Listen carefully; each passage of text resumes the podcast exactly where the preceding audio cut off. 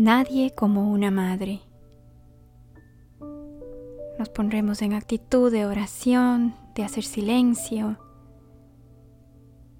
Una meditación más, una reflexión más.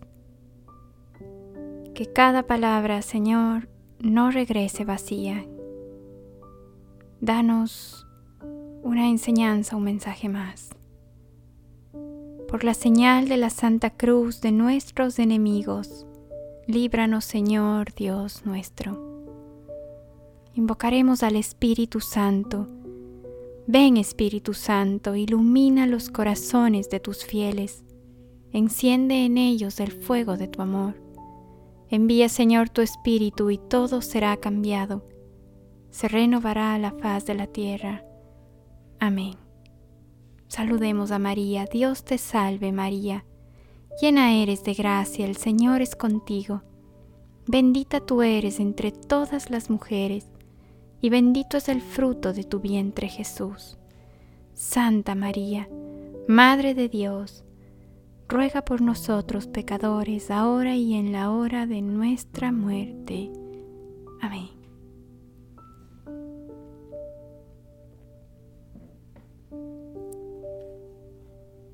Hágase en mí según tu palabra. Lucas 1:38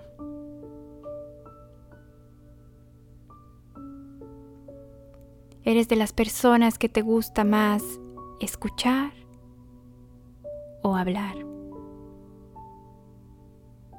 No se trata de una preferencia banal, es más bien cuestión de saber en comparación con María cuál es para ti y para mí el origen auténtico de nuestro pensamiento. ¿Qué producen nuestros pensamientos? Algunos de ellos son imaginarios, como una especie de creación interior, y otros en cambio son juicios precisos sobre realidades ya existentes.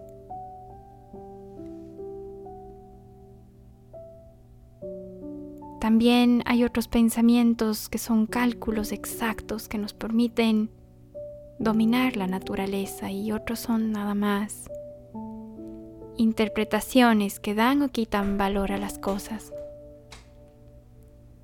En una palabra, el pensamiento es una actividad prodigiosamente rica a la que todos, sean poco o muy inteligentes, estiman en gran manera estamos apegadísimos a la capacidad de pensar, porque en cierto modo nos hace divinos. En efecto, Dios siempre crea, juzga, domina e interpreta toda la realidad con su pensamiento. Sabes que el pecado consistió en separar nuestro pensamiento del suyo a propósito del sentido y del valor de la vida. Por eso se plantea un problema de grandísima importancia. Pensar con Dios o pensar por nuestra cuenta. Donde sabemos que en ciertas cuestiones Él y nosotros tenemos pensamientos muy distintos. Tener o no tener. Después de la encarnación, el pensamiento de Cristo, primera de Corintios 2:16. Fíjate ahora en la Virgen, bienaventurada.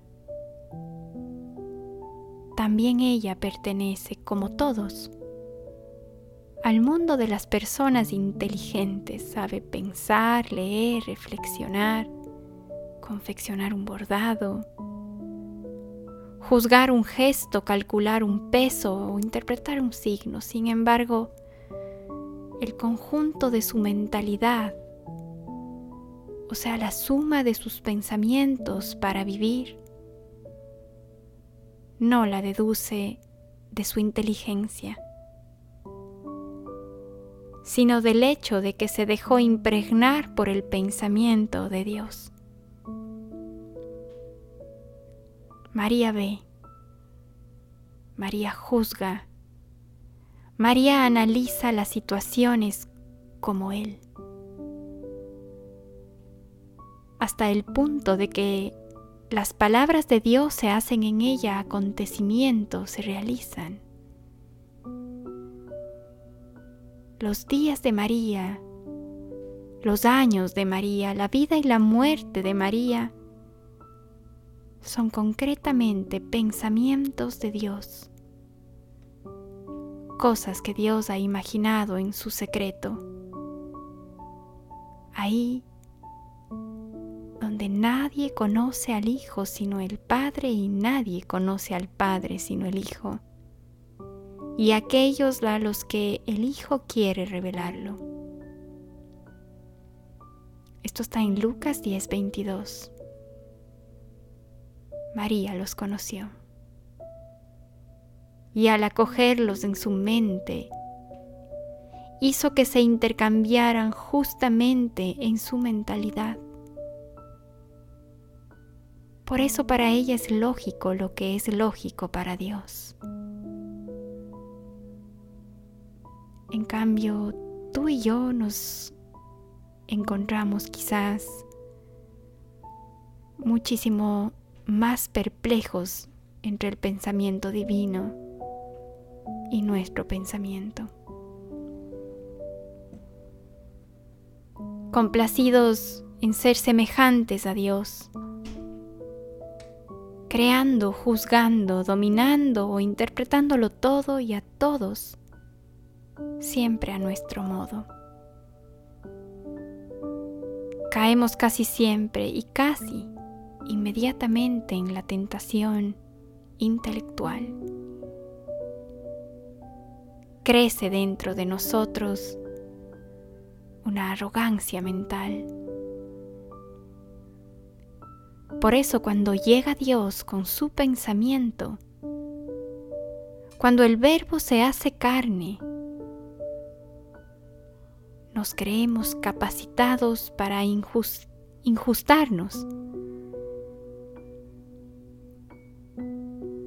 Porque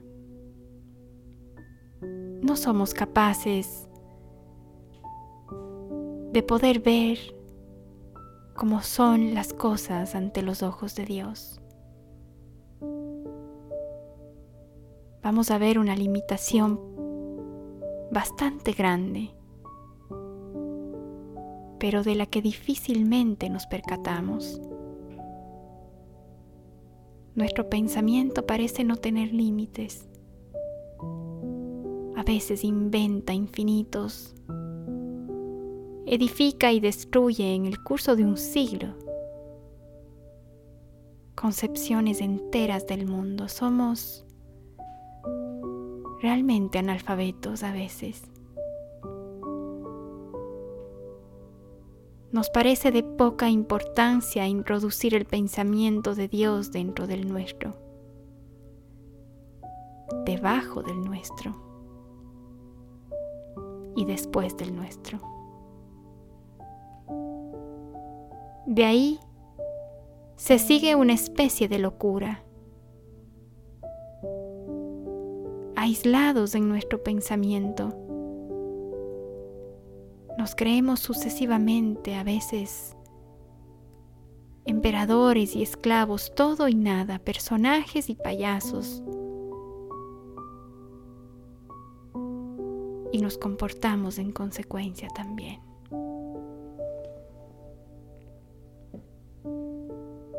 En realidad, hay que dejar que obre el pensamiento de Dios. Dice, bienaventurados los pobres. Entonces es cierto. Dice, bienaventurados los impíos de corazón. Entonces es cierto lo que Él dice. No suene o no conocido, desconocido, extraño justo, posible o imposible, es del todo cierto. María comenzó ahí. Todas las palabras de Dios eran verdaderas y por tanto no se podía hacer absolutamente más que lo que sus palabras decían. Nosotros como ella debemos comenzar exactamente en el mismo punto. Entonces me pregunto contigo,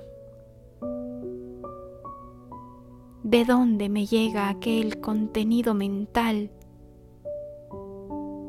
que con una cierta satisfacción llama mi pensamiento? Mis propios intereses personales, de la sociedad, de lo que dicen todos o de Dios. ¿Qué ocurre en mi vida y en la tuya? Lo que dice Dios o bien lo que nosotros pensamos sin ir a Él, a preguntarle a Él qué opina al respecto. ¿Cómo te las arreglarías tú para ser más semejante a Él en el pensamiento? Para salir de tu peligrosa distracción. ¿Cuántas veces se te ocurre poner entre paréntesis todos tus pensamientos para hacerte pura atención a Dios. Si no te acontece nunca, entonces échate a llorar, porque eres un sembrador de vientos que recogerá tempestades. Conviértete Conviértete más bien y pronto en un verdadero ser inteligente según Dios. Recemos juntos. Guardemos nuestro silencio y tratemos de escuchar a Dios que golpea nuestro corazón. Ábrele. No te detengas. Tampoco le digas espera. Ven mañana. Quizás mañana ya no venga. Ya no hay tiempo. Jesús te busca hoy. En esta tu debilidad que llevas arraigada en tu corazón. Virgen María, hecha de verdad entera, portadora gozosa de la palabra, ayuda cada día a nuestra inteligencia errante que se equivoca constantemente. Estamos presos en nuestras mentes tenemos tanta necesidad de fe. Nos traicionan nuestros pensamientos, los discursos, queremos ser grandes oradores en todo lugar y en cada momento. Queremos lucirnos ante pocos y ante muchos, pero siempre queremos lucirnos. Tú que eres elocuencia, de los gustos de Dios. Sal a nuestro auxilio. Alimenta de sabiduría nuestros silencios que ya no saben decir nada. Nuestras palabras seguirán sonando a campanas huecas si no decimos, hágase en mí según tu palabra. Amén.